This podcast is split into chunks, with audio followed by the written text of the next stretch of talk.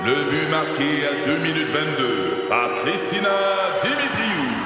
Avec l'aide de Sebastiano Brunet, Lucie Beaulieu, Tarek Malki, Jenny Agostino, Eddie Chen, Emmanuel Jean-Pierre. Au hockey, comme en immobilier, pour réussir, ça prend toute une équipe. Et avec vos 5000 courtiers Remax, la force du réseau roule pour vous. Remax est heureuse de s'associer à Martin McGuire et Danny Dubé pour vous présenter le tout nouveau balado Bon Match. C'est 23. Trudeau-Landry, Express, FM 93. Euh, on perdra pas de temps parce qu'on a un invité. euh, ben, tous nos invités sont intéressants, évidemment, mais notre invité, ça faisait quelque temps qu'on voulait lui parler ici euh, dans Trudeau-Landry. Et ça concerne la guerre des gangs, la guerre que se livrent des gangs actuellement dans la grande, grande région de Québec, pas juste à Québec, pour le contrôle des stupéfiants, prostitution, etc., entre ce qu'on appelle le Bloody Family Mafia et les sympathisants des Hells Angels. Bien heureux de recevoir avec nous en studio le directeur du service de police de la Ville de Québec, Monsieur Denis Turcotte. Monsieur Turcotte, bonjour. Bonjour. Bienvenue dans nos euh, dans nos studios. Puis euh, là, ce que je comprends, c'est que ça bouge encore actuellement. On parlait tantôt d'opérations sur la rive sud, Catherine, secteur euh, Bellechasse euh, et tout ça. Alex entre en, en studio. Tu du nouveau, euh, Alex? Je vais te laisser t'installer, là, mais euh, ça, pour dire que ça bouge encore actuellement ce matin là, là-dessus. Là, C'était une personne qui avait besoin d'aide. Ok, On c'est un autre dossier sur la à, ouais, à quelqu'un qui avait Ok. besoin. Non, mais aussi à Saint-Michel-de-Bellechasse. Aussi? OK, OK. Ouais, ouais, parfait, parfait. Mais bref, il y a quand même du nouveau ce matin. On a annoncé l'arrestation du bras droit de Dave Picturmel au Portugal. Un dénommé Rubens Denis, qui serait le bras droit de Dave Picturmel, qui serait donc le chef du BFM. Monsieur Turcotte, ça bouge beaucoup, là. C'est- vous êtes très, très actif. Est-ce que c'est vous qui êtes derrière cette, euh, cette arrestation-là survenue en Europe? Ben oui, Mm. effectivement, c'est relativement à des mandats d'arrestation avait- qu'on a au niveau du service de police de la Ville de Québec. Oui. Donc, euh, nos confrères euh, au Portugal ont procédé à son arrestation. OK. Il en reste combien là, des, opérations de ce genre-là à venir? Parce que tout le monde disait, on va-tu remonter à Picturmel éventuellement? J'imagine que le travail n'est pas terminé. Là. Non, non, le travail n'est pas terminé, puis il a été entrepris, euh, pas la semaine passée, là. Ce travail-là, il a été entrepris là, depuis euh, 2019 qu'on a une équipe dédiée, le projet Malsain. Donc, euh, nous, là, les résultats qu'on a cette semaine, c'est les résultats d'enquête qui datent depuis plusieurs mois, voire des années. Puis, est-ce que, la question, est-ce que ça va finir? Ça va finir, mais qu'on ait enrayé le problème. Donc, vous avez ma réponse. Ça finira probablement pas jamais. Non, non, non, c'est ça, évidemment, évidemment. Euh, Monsieur Turcotte, euh, la question que bien des gens se posent depuis le début, c'est comment ça fonctionne pour faire des arrestations comme ça au Portugal? Là, lui, il avait des mandats, là, le bras droit de Pic Turmel. Turmel, selon nos infos, ben, toujours en liberté. Comment comment ça fonctionne avec Interpol et tout ça? Expliquez-nous ça, le, le processus. Ben, c'est sûr, c'est au niveau euh, de la justice internationale. Donc, pour nous, on amène nos mandats, on les rend disponibles de façon mondiale. Puis, à, à partir de ce moment-là, ben, avec la collaboration de la Sûreté du Québec et de la documentation qui est faite pour justement informer tous les services de police euh, dans le monde que cet individu-là est recherché dans un de nos dossiers, puis que s'il procède à son arrestation, ben, que nous, on s'engage à aller le chercher. Puis là, Turmel, présentement, dans son cas à lui, là, je veux dire, c'est est-ce qu'il y a des.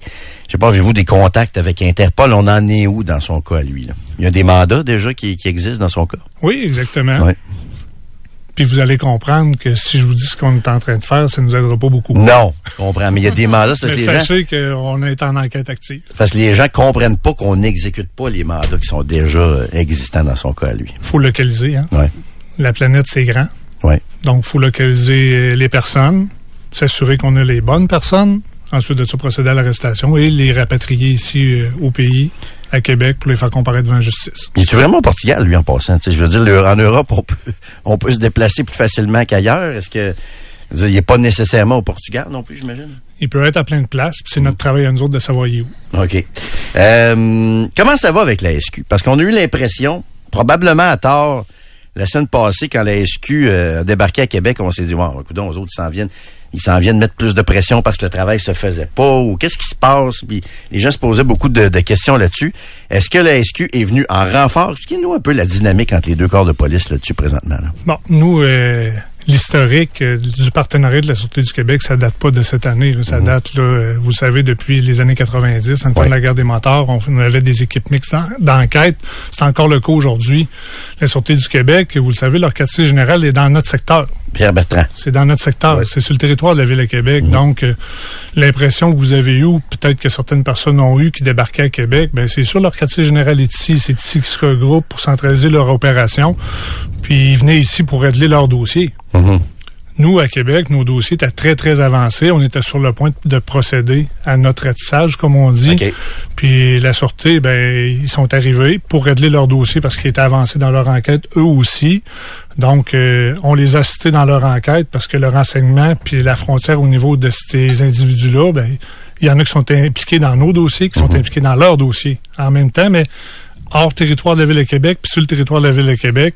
Donc, c'est tout à fait normal qu'on partage nos renseignements, nos informations, puis qu'on arrête les gens, puis qu'on se partage aussi les arrestations pour arriver à terme, déposer des accusations là, au DPCP.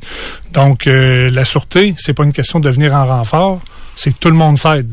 Autant nous, on les a aidés qu'eux nous ont aidés. C'est un partenariat, il faut vraiment le voir comme ça. Euh, nous, on était prêts à faire notre ratissage, mais quand ils sont arrivés, ben, on a mis un petit peu euh, le pied sous le frein, puis on a regardé avec eux comment on pourrait rythmer nos opérations. Puis vous voyez les résultats que ça a fait.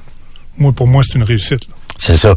Parce que les gens se disent, bon, c'est peut-être les vidéos aussi qui ont forcé les policiers à, je sais pas, à, à accélérer le processus. Est-ce que ça a eu un impact sur la diffusion des vidéos de torture? Tu sais, moi, j'ai ça dans mon téléphone, là. Oui. Le gars qui se fait brûler au chalumeau, euh, l'arrachage d'oreilles et tout ça. Quel a été l'impact de la diffusion de ces vidéos-là? Ce que vous dites, c'est qu'il y avait déjà des opérations qui étaient prévues, en fait, là. Oui, Ouais. exactement. Mm. C'est sûr que quand ça vient sur le, dans le domaine public, ben là, ça peut euh, malheureusement insécuriser les gens, Ouais. Puis faire poser plein plein de questions sur euh, la perception que la police fait rien. Mais sauf que c'était loin d'être le cas. Là. On était très, très, très actifs dans ces enquêtes-là, mais de rendre ces images-là publiques, c'est sûr que nous, euh, dans le sentiment de sécurité des gens, là, euh, je n'irai pas jusqu'à dire que ça a précipité nos, euh, nos interventions parce qu'ils étaient planifiés, Ouais. mais sauf que la pression médiatique, la pression aussi au niveau euh, des partenaires, ben, c'est sûr qu'il faut procéder aux arrestations de ces gens-là pour cesser ça. Là. Ouais. Est-ce qu'on est moins en sécurité actuellement à Québec qu'il y a un an et demi, deux ans, avant que cette guerre-là débute? Euh, Comment, pour les gens qui nous écoutent, comment vous, vous évaluez ça? là? Moi, je vous dirais que le- les citoyens de la Ville de Québec ont rien à craindre. Mhm. C'est un conflit entre individus criminalisés, puis je le dis souvent, puis je me permets de le répéter ici à votre tribune, c'est moi ce qui me préoccupe le plus, c'est les dommages collatéraux qui pourraient y avoir. Donc, d'être très efficace au niveau de nos opérations, d'agir rapidement quand il y a des crimes qui sont commis. Vous le savez, le est interventionniste, c'est notre réputation, puis j'y tiens. Puis les troupes, ils le savent. Ils font un travail extraordinaire. Quand il arrive un événement, vous le voyez, quand on se déploie, puis les enquêtes sont très actives, puis qu'on procède à des arrestations. Donc, moi, ce que dis à la population qui sont en sécurité dans la Ville de Québec, aussi en sécurité que l'année passée, qu'il y a deux ans, qu'il y a cinq ans. Comment vous analysez la façon de, de travailler, entre guillemets, des motards depuis, bon, les éléments qu'on connaît, Daniel Desrochers, euh, Michel Auger, etc. On dirait qu'ils, tu sais, on compris que les années qui étaient mieux d'être discrets que de, de faire des flamèches puis de faire parler d'eux autres pour les mauvaises raisons. Moi, me boucher, puis là non plus. Comment vous analysez leur façon de travailler depuis quelques années? Plus discrète. On me dit que le, le- le trafiquant à la Montmagny, là, qui s'est fait euh, torturer, faisait sa petite affaire avec les Hells et tout ça, puis bon, trafic de drogue, mais sais, qu'elle allait pas vendre de drogue dans les écoles, puis on se tenait loin de la violence, des coups d'éclat. Vous, à Québec, comment vous analysez ce- leur attitude des Hells depuis quelques années? Ben, je vais vous dire que les individus qui veulent pas attirer notre attention, ben, c'est une stratégie qu'ils ont de faire leurs choses euh, plus, euh, excusez l'anglicisme, low profile. Oui. Donc, euh, c'est sûr que quand les individus criminalisés commencent à attirer l'attention de la police, ben, c'est sûr que nous autres, au niveau médiatique, puis au niveau de la perception de la population, ben, c'est, ils attirent vraiment notre attention. Donc, d'avoir une stratégie de ne pas attirer l'attention, c'est un petit peu comme vos enfants. Hein, s'ils veulent, euh, S'ils veulent la paix, s'ils veulent la paix, il n'y a pas de coche mal l'attention. taillé, c'est ça. Exactement. Fait que vous avez compris le principe. Je pose une question, M. Turcotte, de, de néophyte. là. Je suis pas comme Jérôme, je j'ai pas de contact, Oh, j'ai pas de, pas reçois pas de vidéo. aussi, non, mais avec t'en sais plus que moi. Dans les discussions que j'ai quand on va souper le vendredi soir chez des voisins ou avec des amis, il y a des gens qui se demandent s'il n'y a pas un lien de causalité avec l'augmentation, par exemple, des vols de véhicules qu'il y a eu à Québec ou des entrées par infraction dans des quartiers résidentiels très paisibles où des gens n'étaient pas dérangés. Est-ce qu'on peut effectivement établir un lien de causalité entre ces groupes-là qui ont nécessairement besoin d'argent et l'augmentation de ces crimes-là moins graves, mais qui affectaient la population à d'autres niveaux? C'est certain que moi, j'appelle ça des crimes d'opportunité. Ouais. Quand l'opportunité se présente, euh, c'est beaucoup plus facile de faire un crime qui est moins puni par le système judiciaire présentement. Donc, une opportunité se présente de faire de l'argent dans un autre domaine d'affaires, entre guillemets, on s'entend. Puis euh, que historiquement, les peines devant les tribunaux sont moins sévères. Donc, euh, ils ont une tendance à se diriger à, à transformer leurs revenus en allant dans ces opportunités-là. Mais sachez, vous le savez, hein, au niveau de l'Association des directeurs de police, notre président a témoigné euh, au sommet sur les vols de voitures. Puis encore hier, là, il y a eu un dépôt d'un mémoire. Donc, ça nous préoccupe énormément, peu importe la sphère d'activité. C'est ce, qui nous, ce qui nous caractérise au SPVQ, c'est d'être agile, s'ajuster à la criminalité à laquelle on fait face, mais toujours ce qui est la priorité organisationnelle c'est les crimes contre la personne, les crimes violents, de protéger la population. Mmh, ça, c'est notre priorité numéro un. Avez-vous les moyens actuellement d'exercer ce travail-là? Parce que un peu avant les fêtes, à la fin de l'année 2023, M. Bonardel, ministre de la Sécurité publique, a été interpellé au Salon Bleu euh, mmh. sur, euh, sur le financement du SPVQ. Montréal a eu des montants supplémentaires au fil des années. Vous, vous réclamez des montants également. Puis la réponse de M. Bonardel, en gros, ça a été, ben, on va envoyer la SQ si on a besoin d'aide à Québec. On en est où avec tout ça? Je comprends qu'il y a une collaboration, mais j'imagine que ça efface pas le, besoin de ressources que vous avez au SPVQ actuellement. Non, puis euh, je vous dirais que moi, là, chez le SPVQ, ben, on est à l'intérieur de la ville de Québec. Mhm. Moi, je m'en suis remis aux autorités municipales, à M. le maire Marchand. On a eu des bonnes discussions avec l'administration municipale, avec la direction générale. Donc, les demandes ont été faites parce que c'est une problématique provinciale qu'on vit présent. Mhm. Les problématiques locales, ici, de criminalité, on s'en occupe très, très bien. Puis on s'occupe aussi de la criminalité provinciale avec tout le partenariat qu'on a avec tous mes confrères dans la province. Mais par contre, quand ça devient une problématique provinciale, je trouve ça juste et équitable que ça soit le gouvernement, donc l'entité provinciale qui vient financer nos opérations dans ça. C'est pas juste aux citoyens de la Ville de Québec de payer pour ça. Donc, c'est une problématique provinciale. Serrons-nous les coups de la province, tout le monde ensemble, pour régler ces problématiques-là.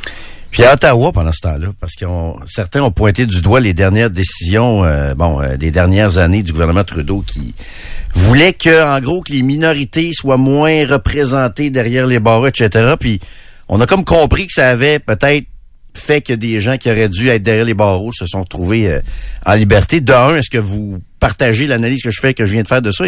Et de deux, est-ce qu'il y a peut-être un message envoyé à Ottawa aussi pour que qu'on évite le genre de situation qu'on vit actuellement?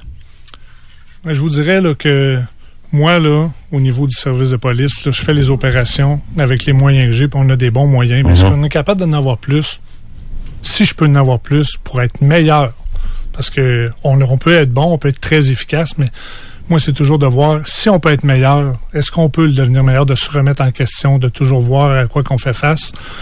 Mais je vous dirais que moi, tu sais, j'étais un policier, hein. Ouais. Je suis pas un politicien. Non, je comprends. Donc, euh, moi, d'embarquer dans l'arène politique, pour répondre spécifiquement à votre question, là, j'irai pas là.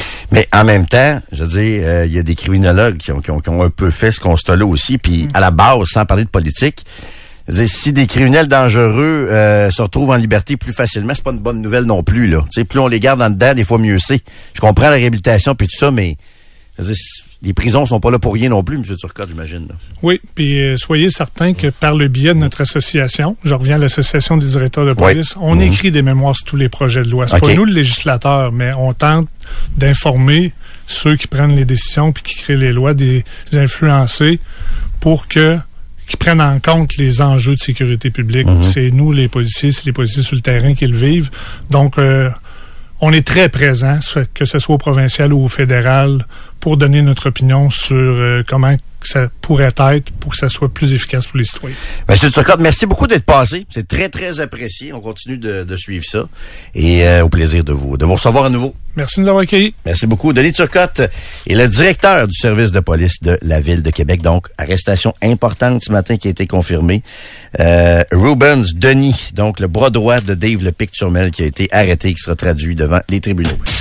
Trudeau-Landry, Express, FM 93. Chers amis, chers amis, chers amis, dear friends, mes premiers mots, mes premiers mots seront pour vous remercier, vous concitoyens et concitoyennes de Manicouagan.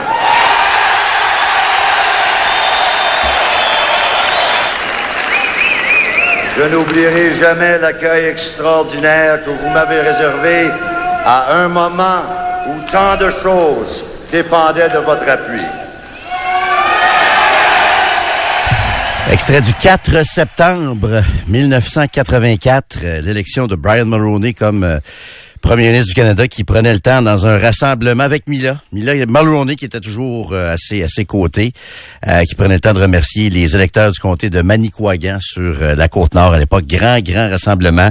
Et ça avait mis fin ce soir-là donc à une, une domination presque sans partage des libéraux de Pierre-Éliott Trudeau. Il y avait une petite, une petite parenthèse Joe Clark à un moment donné, mais ça mettait fin à l'ère Pierre-Éliott Trudeau au Canada. Et Brian Mulroney qui devenait premier ministre du Canada ce soir-là. C'est mon plus loin souvenirs politiques. Ça fait longtemps que je suis ça.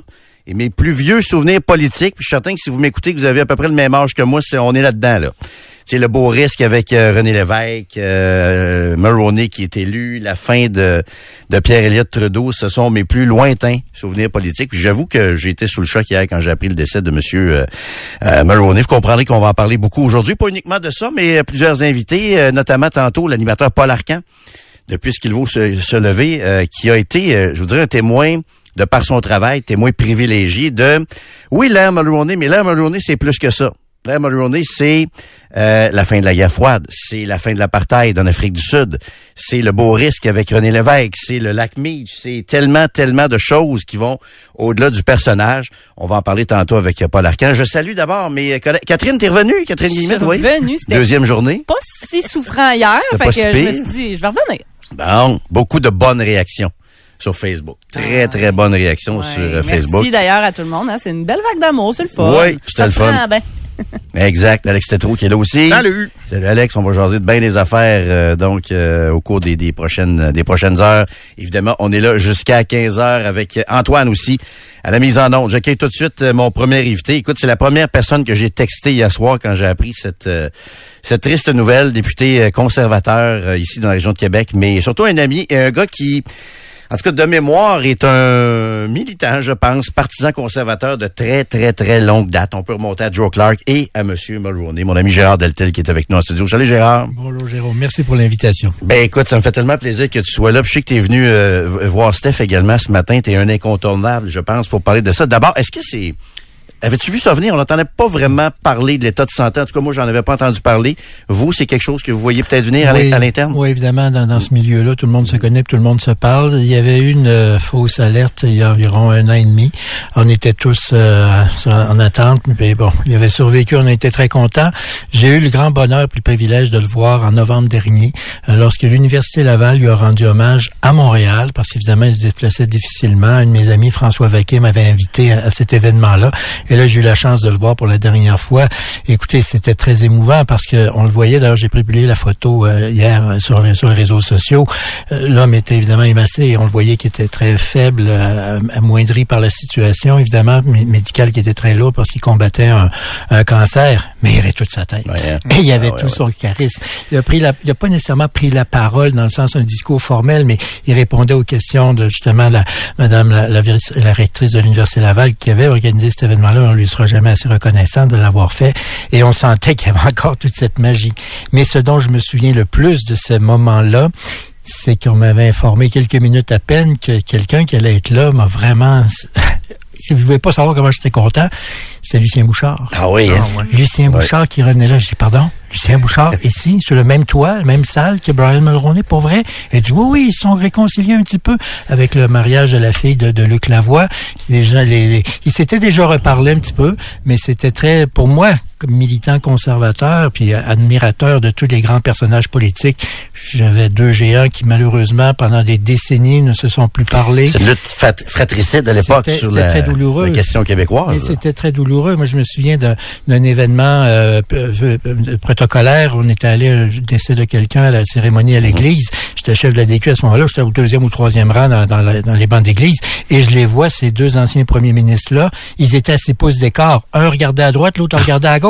je me ça se peut pas. Ouais. Et là, il était pas capable de se Je trouvais ça terrible. Et là, de savoir qu'en l'extrême hiver de sa vie, M. Mulroney s'était raccommodé avec Lucien Bouchard. Et de les voir tous les deux jaser puis compter des jokes, ah, pas boy. C'était vraiment Deux collègues de la faculté de droit de l'Université Laval, je ne me ben pas. Là. Les amitiés forgées dans, ces, dans cette jeunesse-là, puis ça mm jeunessait, ça là, ça, vous ne pas ça, bien entendu, mais ça jeunessait pas mal. Euh, Gérard, j'ai eu à expliquer à mon fils ce matin qui était Brian Maroney, il avait déjà entendu le nom et tout ça, mais j'ai, puis évidemment, c'était partout dans les médias, donc j'ai eu une conversation, puis j'ai parlé du lac Meach, OK? Et j'entends depuis hier le grand échec de sa vie ou de sa carrière, disons ça comme ça, l'échec de Meach, mais je me dis, OK, ça n'a pas fonctionné, on n'a pas réintégré le Québec dans le grand giron de la Constitution canadienne, mais je trouve que M. Mulroney a tellement tout fait avec le beau risque avec René Lévesque. Gilles Vigneault avait appuyé Brian Mulroney pour l'élection du 4 septembre 84. Peut-être que ça n'a pas fonctionné comme on voudrait, mais je suis pas capable de voir la tentative de réconciliation de M. Mulroney, puis tout ce qu'il a fait pour tenter de ramener le Québec, les poignées de main avec Bourassa aussi à une certaine époque, je peux pas voir ça comme un échec, même si ça n'a pas fonctionné. Il a ce qu'il a fait. S'il y en a un qui pouvait faire ça, c'était lui. Il l'a fait avec tout son mm. talent. C'est un grand négociateur. On aura l'occasion d'en mm. parler tantôt, avant qu'il fasse de la politique, comment il a négocié des choses extraordinaires. Et ce grand négociateur-là avait réussi à séduire les Québécois à juste titre que oui, on pouvait vivre au Canada de façon unifiée et de façon positive mm-hmm. Ensemble. Il l'avait réussi. Il avait atteint, il avait acquis le support des dix provinces pour l'accord du lac Meach.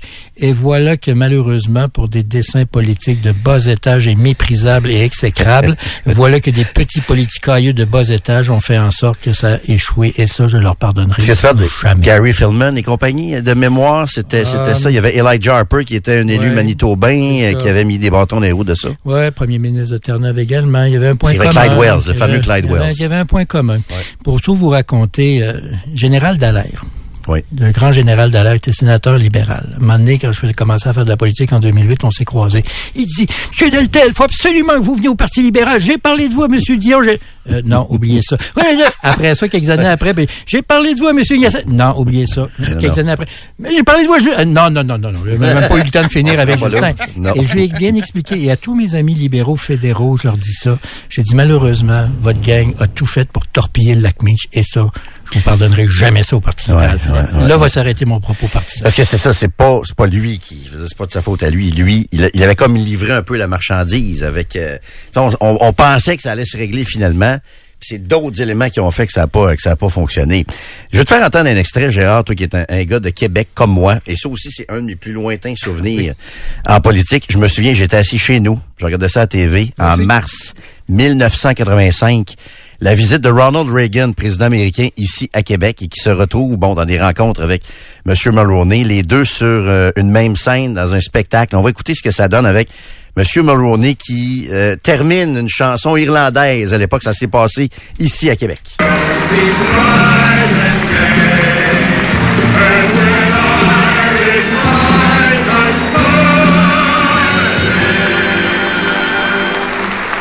Sure they seal your heart away.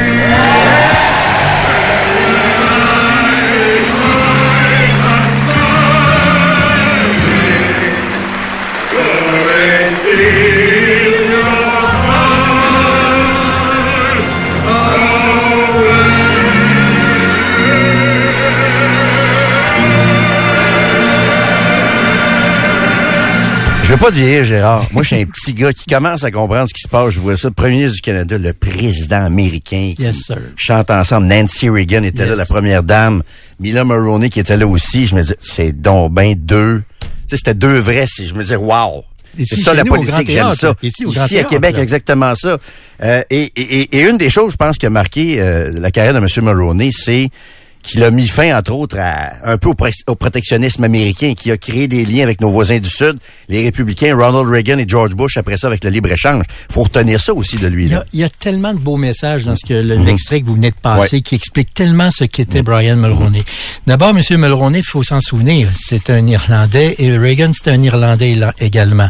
C'est la première fois dans l'histoire. Quand M. Mulroney a été nommé élu chef du Parti conservateur, il a été invité à la Maison-Blanche. Dans la seule fois dans l'histoire où le président des Américains a demandé à un chef d'opposition, t'es pas premier ministre, c'était chef de l'opposition, de venir le voir à la Maison-Blanche et ça avait sorti en disant, je pense qu'il est temps qu'un deuxième Irlandais à la tête d'un État euh, dans en Amérique du Nord. Donc, on sentait qu'il y avait ça. Mais ça, c'était la magie de Brian qui était très, très fort dans les contacts personnels et très fort avec monsieur, avec euh, monsieur, euh, avec monsieur Reagan. Et oui, en effet, c'est grâce à cette amitié-là, à mon point de vue, qu'on a réussi à atteindre le libre-échange qui était un élément clé, phare, essentiel pour la survie de l'économie canadienne et pour que l'économie canadienne explose de si belle façon sous le sous euh, sous, sous, cet événement-là avec le libre-échange, mais également la question euh, des pluies acides. Et comment M. Mulroney... La cause de l'époque en matière environnementale. Et comment M. Mulroney a réussi à amener M. Reagan là-dedans, c'est que M. Reagan est invité à Ottawa, doit prendre la parole à la Chambre des communes, ce qui arrive à l'occasion. J'étais là quand, comme M. Biden était là, est venu. Et donc, il l'invite d'abord à son bureau. Et comme par hasard, dans son bureau, il y a un globe terrestre. Et comme par hasard, mon Brian, il appelle Ronnie, puis il dit, viens ici, il faut que je te montre quelque chose, toi, là, là. Et là, il regarde la planète Terre, il dit, regarde, tu vois, là, t'es plus acide, ça part là, puis ça se promène demain. Et là, il explique à, il explique à Reagan. Reagan, il écoute, il regarde Dave Schultz, il dit, OK, on va faire des changements sur le texte, on va dire ça, ça, ça, ça, ça.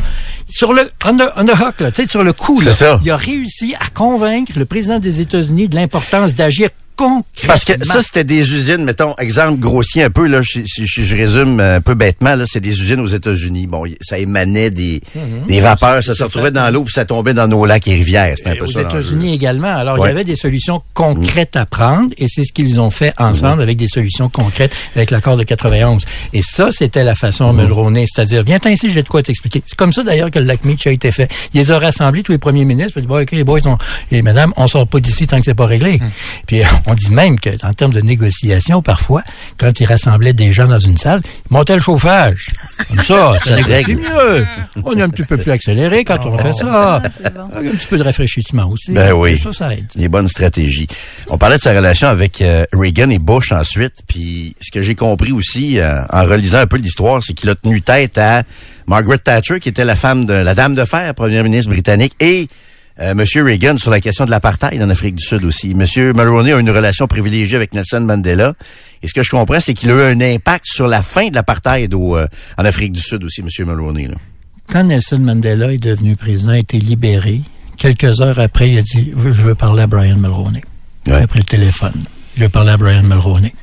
Et Monsieur Mulroney, et quand la conversation a eu lieu, M. Mulroney lui a dit vous êtes le bienvenu. Euh, non, Monsieur, euh, Monsieur, euh, le chef, le chef de l'État de l'Afrique du Sud, lui Mandela, dit, Mandela, Monsieur Mandela lui dit j'aimerais ça que mon premier voyage à l'étranger soit chez vous à, Ottawa, à la Chambre des communes. Et M. Mulroney a dit bon, ben je vous envoie un avion, je vous envoie un avion cet après-midi ou ce soir, là, quand est-ce que vous le voulez là, tu sais. Il fallait ça. On peut mal mesurer aujourd'hui tellement ça nous semble normal que l'apartheid n'existe pas, que les hommes blancs et les hommes noirs sont tout à fait ségrégation des Noirs en Afrique du Sud pour les plus jeunes. C'est ça. Mais il y a 40 ans, c'était ça. Mhm. Et M. Mulroney a été le premier chef d'État d'importance à se lever puis à dire non, ça suffit. Mhm. Et c'est sa force de persuasion. Et pourquoi il pensait ça? Parce que c'était la chose à faire parce qu'il avait été animé euh, essentiellement par le, par le bien de l'humanité. Il a réussi à convaincre, même si ça a été très difficile et très long, les, les gens que c'était la chose à faire. Et oui, il était en opposition franche avec ses alliés politiques naturels qui étaient Reagan et Thatcher, les, conservateurs. Mais il avait raison. Et c'est pour ça que c'est ça la force de Brian Mulroney, c'est qu'il le faisait et utilisait tout son pouvoir qu'il qu'il exerçait personnel et politique pour convaincre les gens que c'était la chose à faire. Et il l'a fait. Il a fait un grand pas pour l'humanité avec ça. Euh, si on regarde le côté, euh, évidemment, personne euh, personne n'est parfait en ce bas monde, Gérard. rappelons peut-être l'affaire Airbus aussi. Mm-hmm. M. Mulroney a reconnu à un moment donné qu'il avait commis une erreur de jugement en, acceptant un montant d'argent liquide donné dans l'affaire Airbus. Est-ce que c'est, si on regarde un peu l'autre côté, est-ce que c'est, il y, a la création de la TPS aussi qui lui a été reprochée? C'est peut-être ce qui a ramené à un moment donné les libéraux au pouvoir après euh, après deux mandats conservateurs. Qu'est-ce qu'on qu'est-ce qu'on doit aussi retenir du côté plus plus négatif de M. Mulroney? Dans, dans l'affaire Airbus, c'est de l'argent qu'il aurait reçu, mmh. qu'il a reçu d'ailleurs en, argent comptant de, de, quelqu'un mmh. qui, qui transigeait dans ce secteur-là, mais pas nécessairement l'argent lié à la question d'Airbus.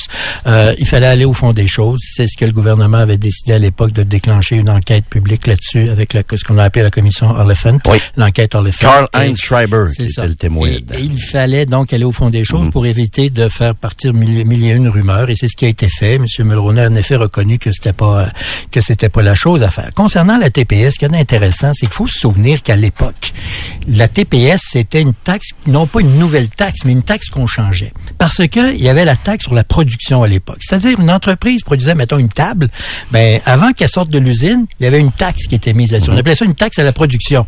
Quand tu es dans le game du libre-échange, c'est pas une bonne idée parce que ton produit quand il sort, il est déjà plus cher à cause de la taxe. Alors tu mets une taxe sur l'achat, donc une taxe sur la, consommation et non pas une taxe sur la production. En politique, quand il faut que tu expliques, t'as déjà perdu la game, OK? Puis évidemment, dire que tu viens de TPS, c'est pas une nouvelle taxe, c'est pas nécessairement non plus vers un très vendeur. Alors, c'est sûr que l'objectif était d'être plus équitable, ce qui a été le cas, et de payer là où on devait être pour pas nuire à nos exportations, à la création de la richesse, particulièrement lorsqu'on est dans le dans, dans, dans, dans, dans le libre-échange. C'était la première fois qu'il y avait un traité de libre-échange Canada-États-Unis dans le monde moderne avec M. Mulroney. Donc, c'était cohérent. Mais c'est pas parce que c'est cohérent que c'est politiquement acceptable. Mhm. Souvenons-nous qu'en 93, il y a des gens qui sont présentés en disant « I will scrap that clack! Ben oui, je vais scraper le TPS. Il l'avait dit, M. Chrétien. Puis finalement, ben, ça s'est pas fait. C'est tellement pas bon puis tellement écœurant qu'il est encore là aujourd'hui. Et voilà, et voilà. Gérard, le temps file. Malheureusement, je te garderai jusqu'à 3 heures, mais euh, écoute, on a bien le chef de police de Québec sans vie. On n'a pas l'arcan tantôt aussi pour revenir sur euh, M. Mulroney. Moi, j'ai tendance à être très nostalgique de cette, de cette époque-là. Même si j'étais jeune à l'époque.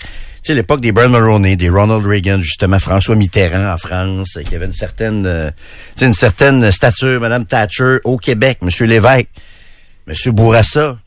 je regarde ce qu'on a aujourd'hui. Je vais pas te mettre dans le trouble, Gérard, là, mais je regarde ce qu'on a aujourd'hui. Bon, Justin Trudeau. Tu regardes l'autre côté de la frontière, Donald Trump versus Joe Biden à la prochaine présidentielle. Est-ce qu'on idéalise trop cette époque-là ou vraiment c'est vrai que c'était des, des personnages d'État, des hommes et des femmes d'État euh, plus grands que nature à l'époque. Les personnages deviennent des mm. hommes, des femmes d'État mm. après leur mandat. Et c'est normal. Oublions pas que M. Mulroney, quand il est parti, c'était pas exactement le gars le plus populaire au Canada. Non, puis les conservateurs étaient à terre. Là. Euh, disons qu'on est parti d'un gouvernement majoritaire à deux élus. Ok? Oui, dont Jean Charest, je me suis Oui, absolument. puis une brave dame de Nouvelle-Écosse, de Nouveau-Brunswick, alors euh, qu'elle se représentait Rhinocéros, semble-t-il qu'elle aurait été réélue. alors, je pense qu'il faut toujours garder une certaine perspective à ça. C'est sûr que la nostalgie fait son jeu, mais il est vrai qu'à l'époque, nous avions des personnalités qui étaient très fortes, et je suis persuadé que dans 35 ans d'ici, on dira que justement nos hommes politiques d'aujourd'hui, nos femmes politiques d'aujourd'hui sont mm. aussi très forts. Cela dit, évidemment, vous, vous comprenez que je suis en action actuellement. Ben oui, ben mais la réalité, c'est qu'en effet, des gens de qui, c'est plus tard qu'on peut juger la force de la personne. Et Monsieur Mulroney,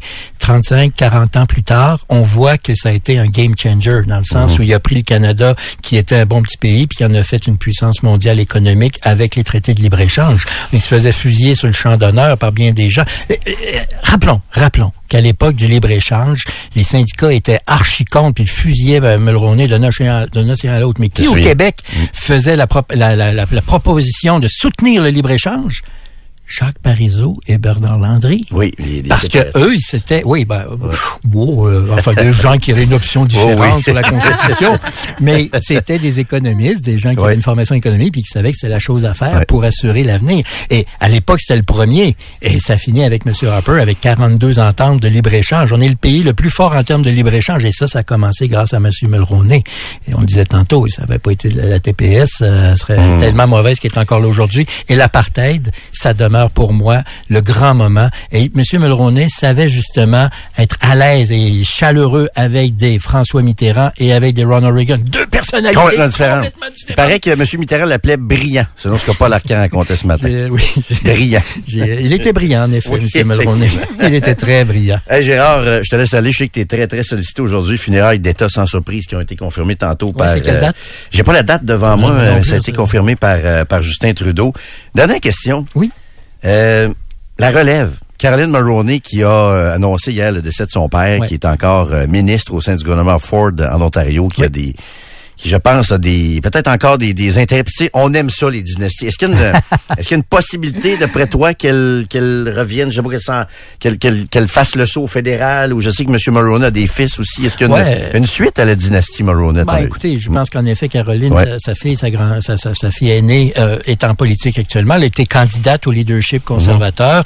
Euh, ça n'a pas fonctionné, mais elle est ministre senior de ce gouvernement-là. Et me dit-on, je ne commencerai pas à commenter la politique provinciale, mais tant qu'à faire, mal le faire. Elle fait une maudite bonne bonne job. Donc, bravo.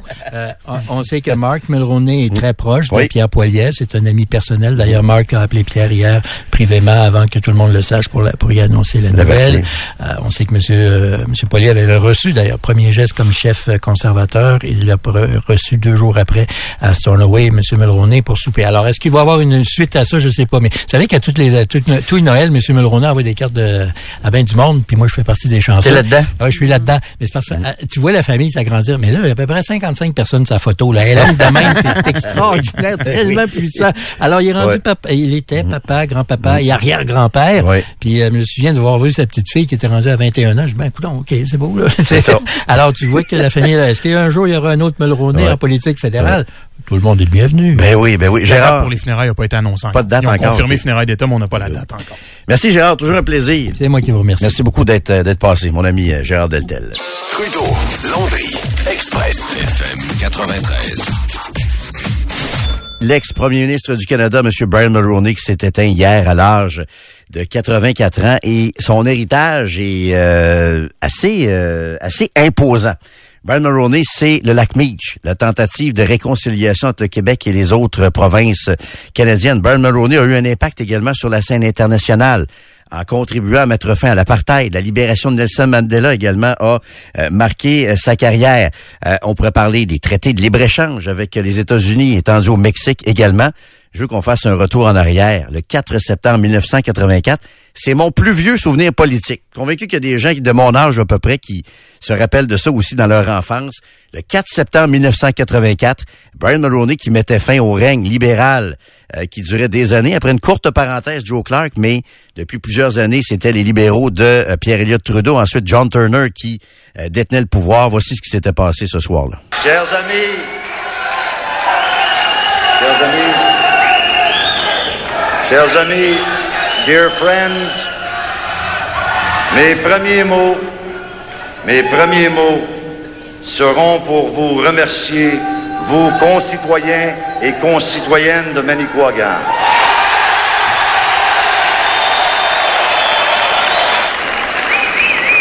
Je n'oublierai jamais l'accueil extraordinaire que vous m'avez réservé à un moment où tant de choses dépendaient de votre appui. Notre prochain invité, je pense qu'on peut dire qu'il a été euh, une sorte de témoin privilégié de cette de cette époque-là, qui dépassait largement les frontières canadiennes, parce qu'il a interviewé à plusieurs reprises l'ancien premier ministre du Canada, notre collègue animateur de l'émission, puisqu'il faut se lever au 98.5 à Montréal. Paul Arquin est avec nous au bout du fil. Bonjour, Paul. Bonjour. Euh, Paul, d'abord, peut-être nous euh, nous parler de l'héritage de, de, Brian Mulroney. Je, je, je, pensais à ça hier, bon, le lac Meach, le, le, beau risque avec euh, René Lévesque. Je me souviens du débat historique, disons-le, avec John Turner aussi. Son impact aussi sur la scène internationale. C'est c'est une énorme page d'histoire qu'on a tournée avec son décès hier. Là. Absolument. tu viens de faire une liste importante, mais il y a, y, a, plusieurs volets qui je dirais, se, se, se, colle à ce personnage. Parce que M. Mulroney, c'est évidemment, tu l'as dit, le lac Meach, accord de libre-échange et tout ça, mais c'est aussi une époque où il a joué un rôle important euh, sur la scène internationale. Et euh, j'en parlais avec Jean-François Lépine ce matin. C'est probablement le dernier premier ministre du Canada qui a eu une influence sur des événements à l'échelle internationale. Hmm. Depuis Mulroney, euh, M. Harper n'était pas très, très actif, euh, boudait des Nations Unies.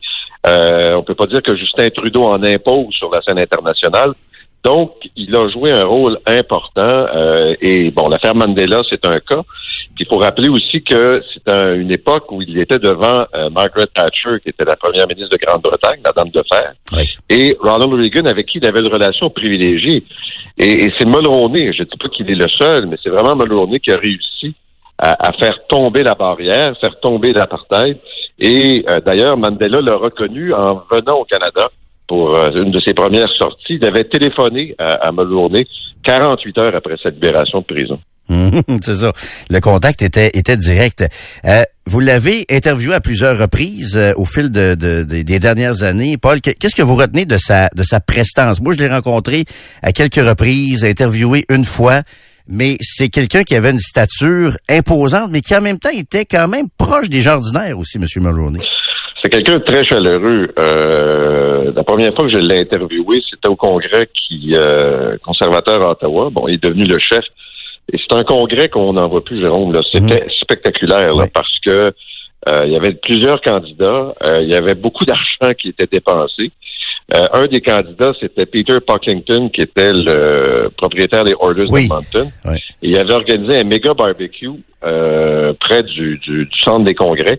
Et il avait fait venir Wayne Gretzky en hélicoptère. Fait que ça vous donne un peu le ton de, de, de cette rencontre-là. Puis dans chacun des hôtels d'Ottawa, du centre-ville, chaque candidat avait des suites.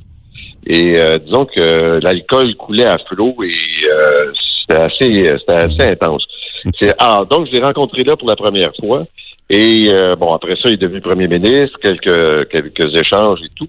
Et puis, quand il a sorti ses mémoires, il y avait des entrevues télé de planifier, une en français à TVA et une en anglais avec Lloyd Robertson à CTV. Et moi, je suis allé faire donc le, volet francophone. Et pour, pour le tournage, on s'est rendu à Bécomo. Et quand tu dis qu'il était près des gens, euh, je me suis promené avec lui dans les rues de Bécomo. On était en train de visiter sa maison natale. Bon. Et les gens lui parlent. Euh, Brian, Brian, Brian, euh, mon père t'a connu, etc., etc.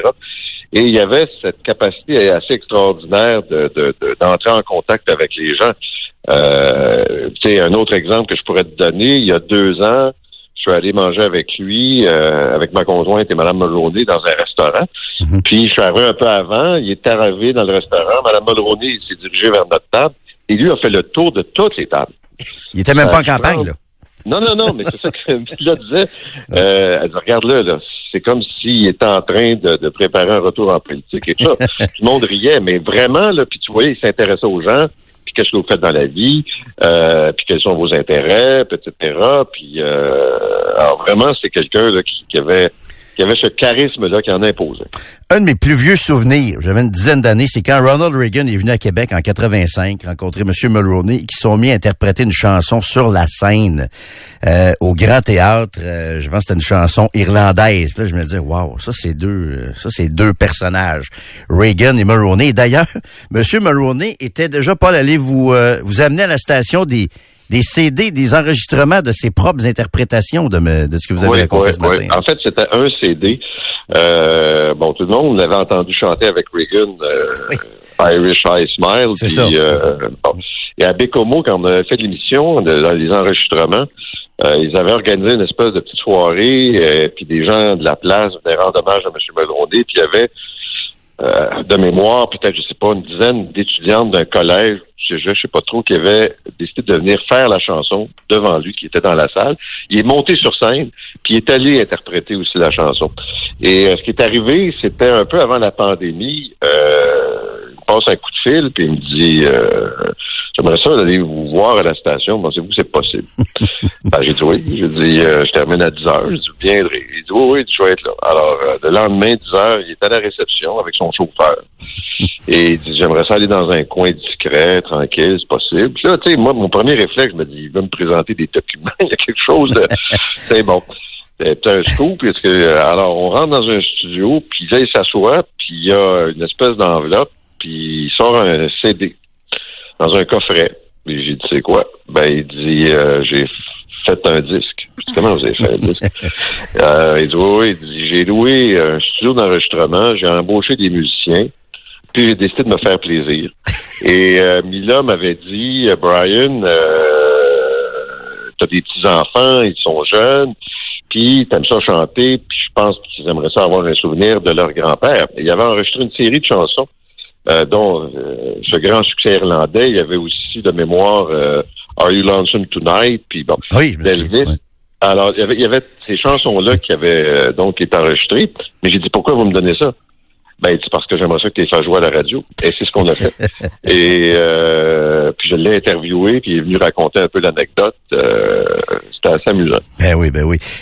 J'avais ce matin expliqué à mon fils qui était Brian Mulroney, parce qu'on était dans le tour, on écoutait ça, on écoutait euh, toutes sortes de stations, la vôtre, ici à Québec aussi, puis on parlait beaucoup de Brian Mulroney, puis Je disais qu'une des choses dont moi je vais me rappeler de Bernard Mulroney, c'est sa tentative de ramener le Québec dans la Constitution canadienne avec euh, l'accord du lac Meach et tout ça, le beau risque avec euh, René Lévesque. Ça tranchait beaucoup avec euh, avec Pierre Elliott Trudeau qui était très centralisateur.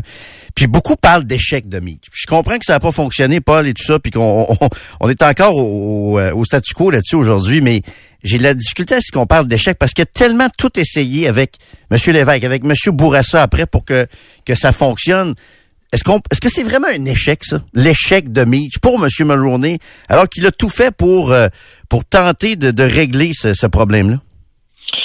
Ça demeure un échec lui-même. Euh, reconnaît que c'est un échec, mais euh, il va dire du même souffle que quand on subit un échec, quand on a un revers, euh, une défaite, puis qu'on n'a pas été capable de faire passer ce qu'on croyait être la voie de passage euh, pour l'avenir du Canada, ben au moins on pourra pas euh, me reprocher de ne pas avoir essayé. C'est ça. Et ça, c'est pour lui, c'était important. Mais il y avait cette espèce de rendez-vous magique historique avec l'évêque, bon, après la défaite du référendum, les positions traditionnelles du Québec, la reconnaissance du Québec dans la Constitution. Et euh, ce qui a torpillé toute l'histoire, c'est qu'il y avait une entente, mais le processus de ratification s'est étalé sur trois ans, ce qui a permis, bon, on connaît les acteurs, incluant Pierre-Éliott Trudeau, qui est revenu dans le décor, hanter un peu tout ça et faire dérailler euh, le, processus. Et euh, j'interviewais ce matin Lucien Bouchard, puis je lui demandais, mais OK, mais disons, hypothèse, sans tomber dans la futurologie, euh, mais je passe, il arrive quoi? Ben, il dit, c'est le rendez-vous qui aurait été parfait parce que on revenait euh, avec honneur et dignité au sein du Canada après le rapatriement unilatéral de la Constitution. On reconnaissait des revendications historiques du Québec et en même temps, c'était un, moment charnière parce que la coalition Mulroney, c'était évidemment des conservateurs progressistes, des conservateurs et les nationalistes du Québec. Il faut jamais oublier que s'il a pris le pouvoir la première année avec autant de députés, c'est qu'il y a eu une vague bleue et, ça inclut plusieurs ministres au Québec euh, qui ont permis à Mulroney de, de, former donc ce gouvernement majoritaire. Euh, et donc pour lui, c'est sûr qu'au terme de tout ça, ça demeure un échec parce qu'il y a eu cette rupture après. Euh, il y a eu évidemment la démission du Lucien Bouchard, il y a eu la création du Bloc québécois, il y a eu le référendum. Euh, le pays a changé complètement de direction. Et M. Bouchard disait ce matin avec raison. Regardez ce que fait le fédéral actuellement, M. Trudeau, euh, qui se mêle des compétences des provinces, euh, qui a une attitude beaucoup plus dure, alors qu'à l'époque, on était dans un mode de, conciliation, de coopération, puis à la recherche d'une entente. Fait que c'est venu complètement, c'est un événement probablement un des événements politiques les plus importants des dernières années. Absolument. Je vous écoute parler de Lucien Bouchard, Paul, et moi, ça me rappelle une époque, euh, une époque, bon, M. Mulroney, c'est l'époque, oui, de, Lucien Bouchard, son ami. C'est l'époque de, euh, bon, de, Ronald Reagan. C'est l'époque au Québec de René Lévesque, de Bourassa, de, de M. Parizeau, François Mitterrand l'international, Nelson Mandela et tout ça. Puis, je me dis, est-ce qu'on idéalise trop les politiciens de cette époque-là en parlant de véritables hommes d'État à cette époque-là et tout ça? Est-ce qu'on a une tendance à trop les idéaliser? Parce que là, on n'a pas parlé du négatif. On n'a pas parlé d'Airbus. On n'a pas parlé de... Je me souviens du scandale à un moment donné de Sinclair Stevens à la fin du, gouvernement. On n'a pas parlé de la TPS non plus. Est-ce qu'on idéalise trop ces anciens politiciens-là? Ben, C'est-à-dire que quand on fait un bilan, il faut le faire au complet. Puis moi, j'ai eu la mm-hmm. discussion avec Luc Lavoie sur l'affaire Airbus. Oui. si on rappelle rapidement ce que c'est, là, mm-hmm c'est que la GRC est convaincue que M. Mulroney a accepté des pots de vin pour amener Air Canada à acheter des avions Airbus.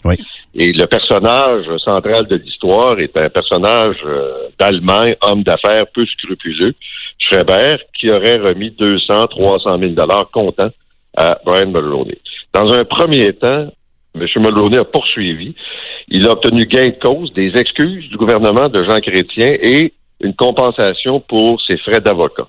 Après quoi, il y a eu cette commission d'enquête. Il a reconnu euh, avoir accepté cet argent-là, mais disait-il, c'était du travail de consultant. Mhm. Euh, donc, il n'a jamais été reconnu coupable, il n'a jamais été, il a payé ses impôts là-dessus. J'ai dit à Luc Lavoie, peux-tu m'expliquer pourquoi quelqu'un qui a du jugement, qui est reconnu pour ça, est allé prendre 300 000 ou 200 000 de dollars d'argent comptant d'une espèce d'intermédiaire euh, associé à des marchands d'armes et un gars, euh, disons, pas très, très euh, recommandable. Et lui qui a travaillé avec Mulroney n'a pas d'explication. Mulroney s'est jamais expliqué, à part de dire qu'il l'a regretté, que pour lui, c'est une tâche, c'est le côté sombre de, de, de, de sa carrière. Euh, et ça, c'est arrivé. Bon, les, scandales, les scandales politiques, on les voit dans les, les fins de deuxième mandat, puis euh, à peu près tous les partis ont été euh, brassés par ça. Euh, moi, je pense pas qu'on idéalise. Je pense que c'est une génération de leaders différente beaucoup de celle d'aujourd'hui. Et euh, souvent, on dit les leaders, c'est secondaire. L'histoire va s'écrire parce qu'elle s'impose par elle-même. Ben, c'est pas toujours vrai. Il y a des gens qui accélèrent l'histoire, puis dans le cas de, de, de Mulroney, il a contribué. Euh, par exemple, à la période qui a suivi la guerre froide, il y a des liens avec Gorbatchev qui vont finalement amener la chute du mur de Berlin. Il est acteur dans toutes ces procédures-là avec euh, avec les Thatcher, avec les Mitterrand, avec les euh, Reagan. Donc, ce sont des, des, des, joueurs majeurs qui ont changé la face du monde. Et comme je te disais tantôt, c'est le dernier premier ministre qui a eu une véritable influence sur la scène internationale. Euh, ça a été ça a été marquant. C'est ça, parce que je me demande, en vous écoutant, qu'est-ce qui reste de la crédibilité du Canada actuellement sur la scène internationale? Quand on parle de tout très Faible.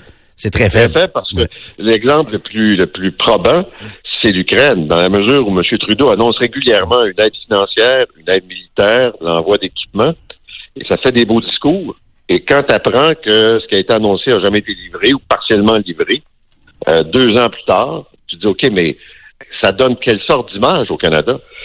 Et euh, la façon dont Trump a traité euh, Trudeau, par exemple.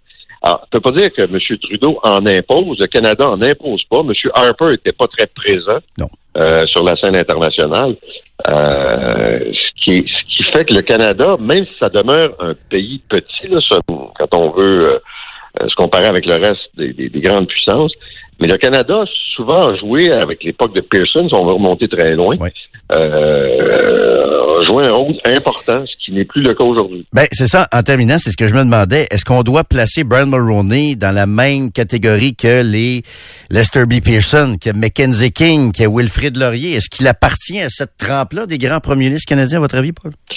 Je, moi, je me prononce jamais sur ces questions-là parce que ce sont des époques tellement différentes. Ce que je sais, c'est que c'est vrai que les conservateurs ont été secoués par des scandales. Euh, c'est vrai qu'il y a eu de brasses camarades. Mais c'est aussi le premier premier ministre qui s'est préoccupé d'environnement. Quand on avait, là, je pense à vos auditeurs en Beauce, tout le débat sur euh, les plus acides, ça a été le premier qui a, mis ça à l'agenda. Euh, la TPS, moi j'avais dit, M. Mulroney, j'ai dit votre erreur. Je pense, c'est pas qu'il y a eu une TPS, c'est que dans les pays où on impose de cette façon-là, on baisse les euh, on baisse l'impôt. C'est-à-dire qu'on va en chercher plus dans la consommation, mais on taxe moins des gens sur, le sur, leur revenu. Mais j'ai dit, vous, vous avez introduit ça, une taxe qui partiellement existait déjà, mais qui était cachée. Mm-hmm. Puis dit, vous l'avez introduite, puis après ça, vous n'avez pas baissé les impôts, ou en tout cas, ben, très peu. Ben, il, dit, ouais, ben, on n'a pas le choix, le contexte, puis il dit, sûrement que personne ne le contestait après. Mais quand même, je pense que ça a été un premier ministre important, et surtout avec ce pas de recul, puis c'est souvent comme ça quand quelqu'un euh, nous quitte. Tu dis, wow, il y a quand même un bilan qui est, qui est, qui est, qui est jamais 100% positif, mais c'est un bilan qui est quand même assez impressionnant. Effectivement. Merci beaucoup, Paul Arcand, de nous avoir parlé. Ça a été bien, bien intéressant. Très intéressant. Ça fait plaisir. À bientôt. Salut. Salut, bye. Paul Arcand, notre collègue du 98.5 à Montréal, animateur de l'émission Puisqu'il faut se lever. Ce qui est déprimant, ce qui me déprime aussi, c'est que c'est pas juste au Canada. on peut parler de Trudeau, Trudeau qui qui arrive même pas à la cheville des politiciens de cette époque-là. J'étais pas un grand fan de son père, mais Justin arrive pas à la cheville de pierre Elliott Trudeau. Je veux dire, c'est assez évident. Mais ce qui est déprimant, c'est que c'est pas juste au Canada. tu regardes, euh, tu regardes ce qui se passe aux États-Unis. On va avoir une présidentielle entre Trump et Joe Biden. Je regarde Macron en France. Bon, une certaine stature, mais c'est pas comme Mitterrand, c'est pas comme Chirac, c'est pas.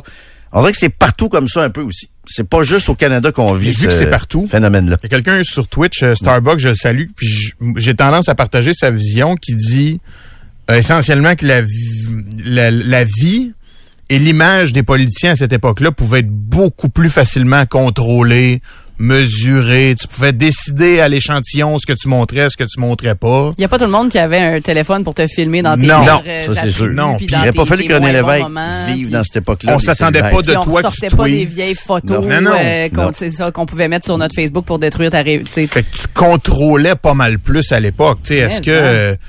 sais, René Lévesque, c'est- notre plus grand, mais René Lévesque avait des défauts Oui. assez considérables. Oui. là. On les mentionne jamais. C'est documenté, puis- mais c'est documenté dans des biographies, puis tout ça, mais on, on, Ce sont on des faits. Encore mais- faut-il on en les lire, hein? Mais à l'époque- Ouais, encore faut-il Ouais. lire. Mais à l'époque, est-ce qu'on la en parle? Tu sais, je veux dire, ce que René Lévesque a pu faire de, de reprochable arrive en 2024. Non, mais c'est ça, puis là, Il se passe pas la même affaire, là. On idolâtre plus René Lévesque. Je sais pas si tu comprends, mais il y a quelque chose avec l'époque aussi. c'est un bon point, c'est qu'aujourd'hui, on fait juste gérer les gaffes un peu. OK, juste, juste s'assurer que les politiciens font pas de gaffes non plus. Qu'ils sont pas trop échappés sur Twitter, qu'ils n'ont pas lâché une de trop dans le scrum au, euh, au Parlement. Il me semble que la politique, dans le temps, c'était plus sur les grands enjeux. Mais c'est Ça, peut-être un peu de notre ça faute à nous autres Oui, aussi. ça là. l'est, parce que moi, je suis rendu que la politique... les petites bébites. Ouais, On fouille les petites bébites de Ouais, chaque personne qui se présente en politique. Fait que ça, dé- ça, ça, ça, ça, ça enlève l'attention sur les grands Les enjeux. grands enjeux. Puis moi, je vais te dire, je trouve pas toujours ça intéressant, la politique, aujourd'hui. J'ai toujours adoré ça. Mais aujourd'hui, je trouve qu'il y a des enjeux, des fois, insipides, qui prennent bien trop de place. Alors qu'on focusait plus sur les grandes discussions à l'époque. euh, je pense pas qu'on idéalise non plus. C'était vrai, c'était c'était comme ça aussi. Trudeau Landry, Express, FM 93. As-tu des gros plans ce week-end, Catherine? Euh, Ça, ça, ça brosse un peu? Euh, Tranquille? souper, pis tout ça. Mon chum et moi, on est seuls en fin de semaine, donc sans enfants. Alors, euh, c'est la fête, c'est la débandade. OK. Fait que, non, non, mais sérieusement, euh, on va sortir pour grosse semaine, là, euh, pour, pour votre humble serviteur. Beaucoup d'émotions. Ouais, Ben c'est oui. ça. Bon Fait retour que, à la radio. Relax ce soir. Demain, on a un souper chez des amis, puis une coupe de gamix à la maison. Comme de knick-knack de même, parfait. Ouais. Faut que je te dise quelque chose. Je vais, je vais peut-être sonner mon nom, mais c'est pas grave, ça me dérange pas. Vas-y. J'haïs le streaming. J'aime pas le streaming. Les tu applications, le... Là, ben regarde, là vois-tu, là, je veux regarder. Euh, Dis-moi pas, Jérôme, que, t'es écœuré de payer. Ben de payer. Écœuré de payer, puis Ouais. pas juste de payer, tu vas voir, c'est que là j'ai euh, là je veux regarder c'est comme ça que je t'aime saison Ouais. 3 qui est sur euh, ici au point TV extra. Ouais.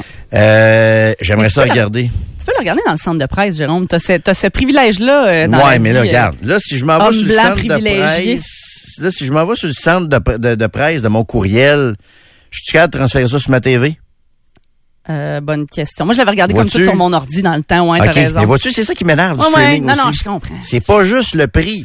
Parle-moi pas de regarder une bonne série comme ça sur mon téléphone. Je comprends, mais non. Ou sur mon ordinateur ou sur un iPad. Ouais, ouais. Tu sais, de la manière que c'est filmé, oui, le- les textes sont écœurants dans C'est comme ça que je t'aime. Scénario et tout ça, moi, j'adore le troisième et le quatrième degré qu'il y a là-dedans. Ah ouais, mais les images sont... La cinématographie. La cinématographie est écœurante. Ah ouais. Il y a du Tarantino là-dedans un peu, c'est sombre, les costumes, les décors et tout ça. Ouais. Parle-moi pas d'écouter ça sur mon Christy de téléphone comme Non, je tu dans l'avion. ton là. ordi sur ta télé. Puis Ouais. ouais. Ah, je sais. Regarde, Je suis tu vois, pareil, tu vois ce que suis je veux dire, là? Mm. C'est ça que j'ai, OK? Il y a les prix, évidemment, tu l'as mentionné. Fait que là, il y a ça. Je veux acheter, euh, pas acheter, mais je veux regarder, euh, c'est comme ça que je t'aime. Fait que là, il faut que je me réabonne à tout.tv extra parce que, écoute, j'ai réussi à un moment donné à allumer puis à canceller mon abonnement alors que je le regardais plus parce que ça, ça te, ces sacrifices-là, ils te changent tout le temps, là. Mais tu y oui. penses pas, là, puis c'est toujours automatique, là. J'ai envie de te dire, parce que tu dis, je veux regarder, c'est comme ça que je t'aime, donc je dois m'abonner à tout.tv extra. Oui. J'ai envie de te dire, tu veux regarder, c'est comme ça que je t'aime, tout de suite. Oui. Parce que la vérité, Ben oui. c'est que ça va être diffusé sur les ondes d'ici télé, Ouais, mais Kat, genre l'année prochaine. Puis C'est tu- ma série préférée. Je sais. Tu sais, Tu comprends que je veux le regarder tout de suite. Oui. Pourrais attendre. Oui, mais c'est ça, mais ça que fait partie de la gamique. Ouais, je ça sais. fait partie de ce que j'ai Ouais. aussi, tu comprends? Fait que là, il y a ça. Là, j'aimerais ça voir le film qui a gagné un César, dont j'oublie le nom, Simple comme passée. Sylvain? L'as-tu vu? Je te le conseille pas. Non? Non, t'aimeras pas ça. Non? Parce que, ben, je dis t'aimeras pas ça. Il y a, il y a de l'eau qui a coulé sous les ponts, Jérôme, en quatre ans, mais. Je suis euh, rendu vieux, moi. euh, je l'ai regardé, moi, en fin de semaine passée, puis tu sais. C'est un beau film, c'est une belle histoire d'amour, c'est c'est très sexu. Si tu veux voir Magali Lépine Blondeau dans tous ses états, Oh, ça vaut peut-être l'abonnement, mais euh, ça, en tout cas, si tu t'abonnes à Crave, abonne-toi pour tout le reste du contenu. Là. Ouais, Abonne-toi mais- pas rien que pour ça, là, parce que tu vas, tu vas trouver que ça vaut pas ton argent. Là. Bon, ben c'est ça. Là, c'est que Crave, c'est un des plus chers. Sais, on s'entend, là. Je pense que la version, la vraie version de Crave, Ouais.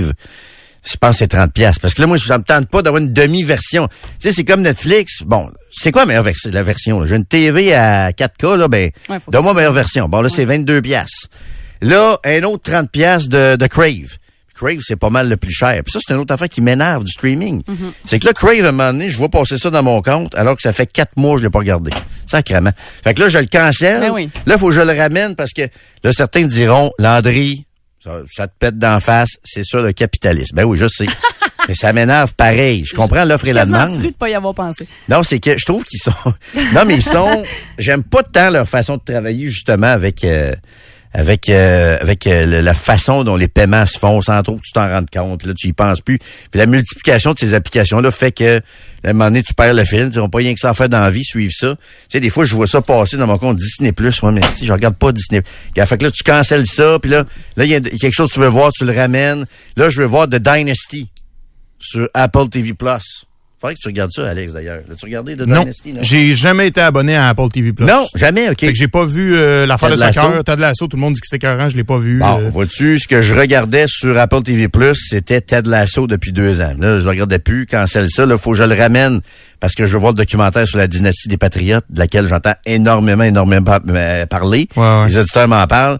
Là, faut que je ramène ça. Moi, ça me prend mon câble pareil parce que je veux mes nouvelles, je veux mon sport en direct. Je commencerai pas à me têter des liens sur Facebook. Avez-vous un lien pour regarder Canadien Buffalo à soir? Non. Euh, fait que c'est tout ça. J'ai- hâte qu'il y ait un modèle où tout ça va être sur la, la même la même interface, OK? J'ai une TV quand même pas pire chez nous, OK? Télé intelligente. J'ai Netflix qui est au- automatiquement dessus. J'ai quoi donc? YouTube qui est là aussi. Mais là, j'ai pas d'icône Crave. Ça, je l'ai pas trouvé. Fait que là, faut que je plug mon Apple TV. Ouais. Puis là, que je prenne Crave. J'ai pas d'icône Parce que non Crave, c'est canadien. Tandis que les télés qui sont faits, mettons, en Corée du Sud, Netflix, ils savent c'est quoi en Corée du Sud. Ouais, je comprendre. Crave, Oh, oui. ils savent pas c'est quoi aux États-Unis. Non, Ça non. existe pas, Crave. Mais attends, j'ai fait une petite erreur dans ma description. C'est que j'ai Netflix sur ma télé automatiquement, mais Ouais. j'ai aussi mon Helix sur lequel il y a des applications, dont Netflix, Ah. YouTube, mais j'ai pas Crave sur Netflix. Quand je parle à la machine, je peux pas dire, mais moi, j'ai Crave. Ça, j'ai pas ça, par exemple, ça. Golf pas, Channel, NFL. Network, je parle à mon, à mon, à mon, à mon Helix. Fait que là, fait que là, faut que je plug, plug mon Apple TV pour avoir Crave et Apple TV+. Tu sais, j'ai hâte que tout soit sur la même interface, là. Puis qu'on puisse zapper comme dans le bon vieux temps. C'est drôle que tu racontes ça, parce que moi, je viens de faire cette semaine du ménage dans mes contrats de télécom. Ah ouais. J'ai sacré dehors deux compagnies, je viens d'embarquer avec deux autres. Euh, D'abord, ça fait un bien immense, là, en passant, quand tu sais que tu te fais fourrer depuis des années, moi, te dire, il y a une, une satisfaction. Mais il y a tellement, on- il y a tellement, je trouve, de, d'entourloupettes déjà dans nos contrats de télécom au quotidien. là. Tu sais, toi, tu t'attaques à, à Crave, à Netflix, mais regardez pour vrai vos contrats de télécom, d'abord, comment ils sont compliqués. Là. Tu sais, souvent, ils vont t'ajouter des trucs à ton forfait, mais t'enlever le montant. Fait que si tu regardes ta facture du croche, tu penses que tu payes trop. Finalement, tu payes plus pour telle affaire, mais on t'enlève tel montant. Puis cette semaine, moi, tu vois, j'ai appris, je voulais racheter mon iPhone, celui à ma blonde. Il nous reste genre 7 mois. Je voulais le racheter, puis aller avec une autre compagnie. J'ai découvert dans mon forfait de télécom que puisque j'ai acheté mon iPhone à rabais, genre 100 piastres de rabais, là, tu sais, c'était pas un million, là, ben, si je veux m'en aller avant la fin du deux ans pour racheter mon téléphone, qui est à moi, faut que je paye 250 pièces de plus parce que j'ai payé mon sel à rabais. Fait qu'ils m'ont accroché pour deux ans Ah ouais. sans me le dire. Ils disent, le contrat est sans obligation. Si vous voulez vous en aller, ben, rachetez votre téléphone au prix des 24 versements. Je capotais. J'étais en tabarnak. Tu sais, je, je venais d'avoir la satisfaction d'en sortir un, puis là, je me suis rendu compte que j'étais que j'étais attaché. Parce que en passant des iPhones de seconde main là, sur Marketplace, Kijiji, là, ça se vend chèrement. là. Oui, Il y a vraiment. moyen de faire de l'argent avec Vraiment, vos téléphones. Puis les options boomerang, là, que moi j'appelle, eux, ils disent pas ça, mais maintenant, c'est l'option de vous faire payer moins cher vos télécoms.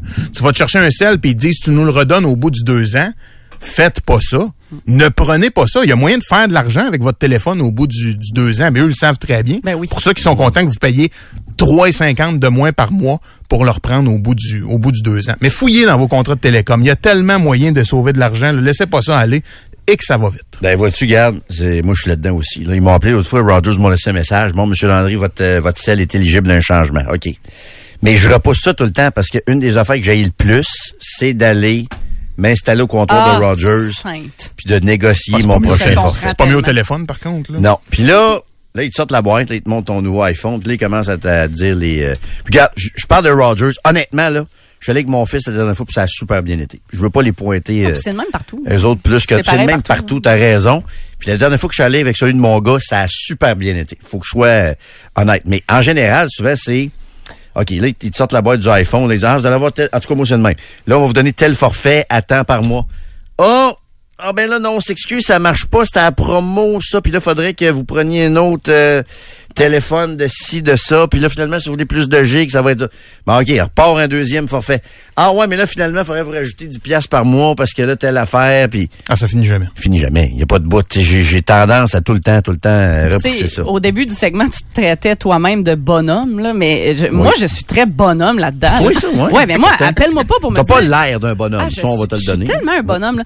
Euh, appelle-moi pas pour me dire que je pourrais changer de sel. Il marche. Il marche, ouais. Je veux Ah ouais. dire, mon téléphone, il fonctionne. Ouais. J'ai aucun intérêt à changer quelque chose qui fonctionne. Moi, j'ai beaucoup de misère avec ce concept-là d'envie de ah ouais, mais là il y a un nouveau modèle qui est sorti puis le mien ce n'est plus le nouveau modèle donc je le veux plus. Et moi, je t'use ça à la corde là, mais à la corde. OK, là. mais moi, je suis ouvert. Moi, j'ai hâte de le changer, là. Tu sais, J'ai hâte d'avoir le nouveau, puis tout.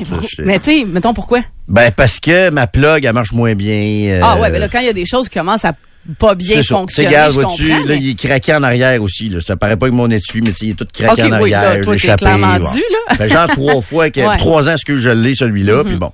Fait que moi, je suis ouvert à ça. Pourtant, mais- c'est étonnant que tu l'as échappé, t'as jamais ça dans les mains. Jamais. Je, jamais, écoute.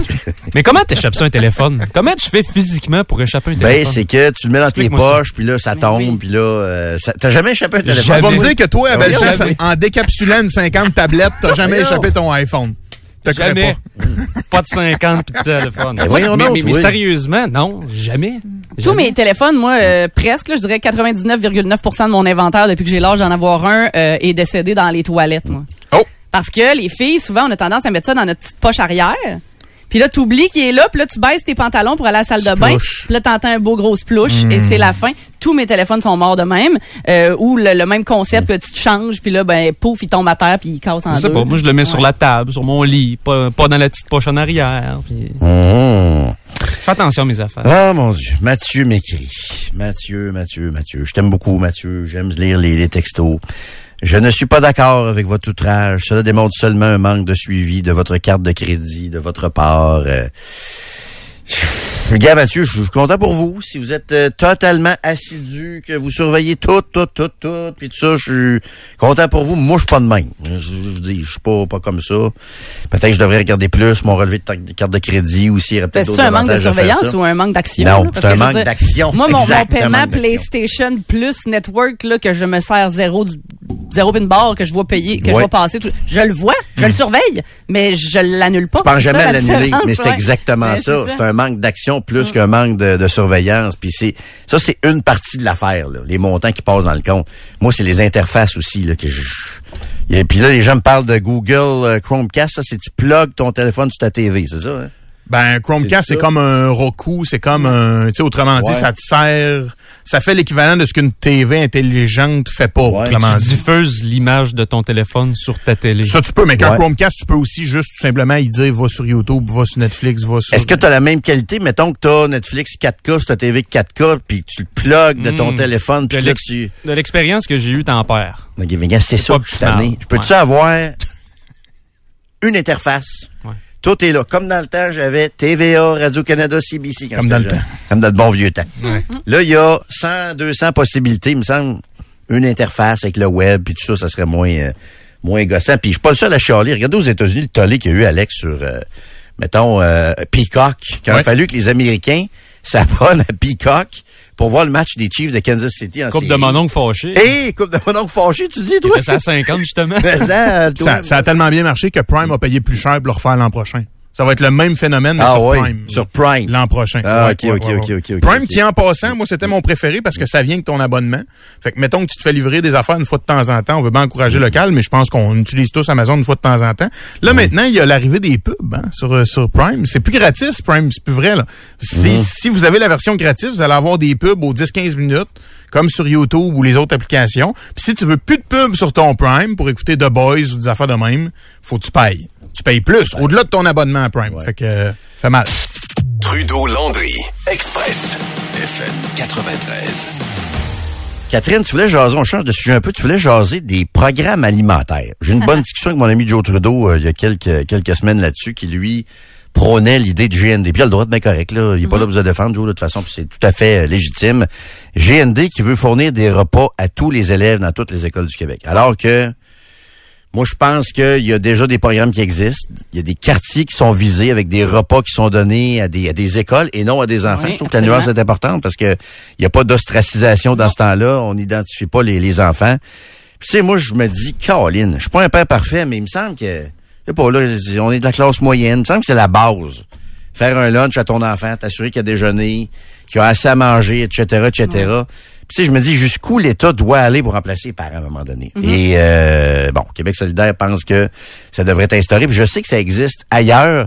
Puis, tu voulais en ajouter un peu là-dessus, euh, Kat, cet après-midi, là? Ben c'est qu'en fait moi à toutes les fois que j'ai entendu parler de ce sujet-là dans les médias, je trouvais qu'on passait à côté d'un un, un aspect très très très important là-dedans. Puis t'as as, très bien mis la table, Jérôme. Tu parles bon des des enfants qui grandissent dans des milieux plus défavorisés, dans des familles où il y a de l'insécurité alimentaire. Puis tu sais, je sais que du niveau de Québec, euh, du côté de Québec solidaire, le but c'était vraiment ça. Tu sais, leur argument de poids, c'est donner des chances égales à tout le monde, peu importe c'est qui tes parents, peu importe c'est quoi ton contexte de de de, de vie. Tu sais, puis ça, ben j'en suis consciente, c'est très très très important. Mais comme tu l'as dit, il y a déjà des programmes en place aussi pour ça dans certaines écoles, etc., dans certains quartiers. Moi, le bout où je suis tombée un peu plus en faveur du programme euh, d'alimentation scolaire universelle au Québec, de l'implantation d'un programme comme ça, Jérôme, c'est quand les enfants de mon chum ont commencé à aller à l'école. Oh, OK. Puis que ben là, moi, je, je, je, je fais des lunchs. Puis là, je vais faire une, une euh, je vais dropper une bombe. Moi, j'aime ça, faire des lunchs. J'ai, aussi, Ouais. j'ai pas ça. J'aime ça. Mais J'aime ça, ça. non plus. Puis, euh, mais des fois, c'est sûr que je l'ai un peu dans le derrière, la règle du une collation, c'est un fruit, un légume, un fromage ou un yogourt. Là. Fruits, légumes, fromage, yogourt. Sors-moi pas, une- sors-moi pas une compote ou un Ritz. là. C'était hors la loi, là, tu comprends? Fait que, mais moi, ça, je le respecte, puis je le comprends, puis c'est que là, en jasant avec les euh, enfants de mon chum, euh, tu sais, on me dit, mais là, euh, aujourd'hui, à l'école, il y avait une amie que sa, sa collation, c'était une Kit Kat. J'aurais aimé ça voir ça quand j'étais jeune. Journée spéciale, tu sais. Puis ouais. après ça, il y a une amie que sa collation, c'est un lait au chocolat, puis euh, Ouais, tant mieux pour eux autres. Un muffin au chocolat, Ouais. tu comprends? Ouais. Puis là, je me suis mis à parler de ça un peu sur mes réseaux Ouais. sociaux. Ça fait un bout de ça. Puis j'ai beaucoup d'enseignants, enseignantes qui m'ont écrit pour me dire, Kat, tu devrais voir les boîtes à lunch des élèves. Puis là, je m'explique, OK, je suis pas en train de faire ma bien-pensante de la nutrition. Moi, tout, j'aime bien ça. Je sais que c'est pas ton genre, là. Une poutine puis un Ouais, sac de ouais, chips ouais, de temps en temps. Mais mon point, c'est le problème, c'est peut-être pas juste le fait qu'il y a des boîtes à lunch vides. Le problème, c'est qu'il y a des boîtes à lunch pleines de marde. Ouais, mais on payera pas un milliard pour compenser Mais le manque de jugement de certains parents. Là. Mais c'est pas juste certains parents, c'est ça mon point. C'est que c'est beaucoup plus répandu qu'on pense. Puis je pense que nous, là, puis je m'inclus là-dedans, puis, puis, puis mes parents, puis tes parents, puis ta génération, puis la nôtre, Alex, on a encore un gros, gros manque de connaissances au niveau alimentaire. Je m'excuse, mais on se nourrit d'affaires qui ont pas vraiment de bon sens. Puis encore là, je le dis, là, je suis, je, je- tu sais, je suis pas un exemple à suivre, mais pas pantoute. Là. Moi, tout, j'aime bien ça me soigner une rangée de biscuits de temps en temps. Là, OK? mais mon point, c'est que on, on, on, on donne du gaz à des enfants qui évoluent dans un contexte scolaire très difficile en ce moment, là, déjà de base. Là, Ouais. Puis on leur donne du gaz de très piètre qualité. Oh! Puis après ça, on s'étonne qu'il y ait des problèmes, tu comprends? Puis là, l'autre point, c'est, je le sais, moi aussi, quand j'étais jeune, il y avait des hauts caramels pis des céréales sucrées chez nous, tu comprends?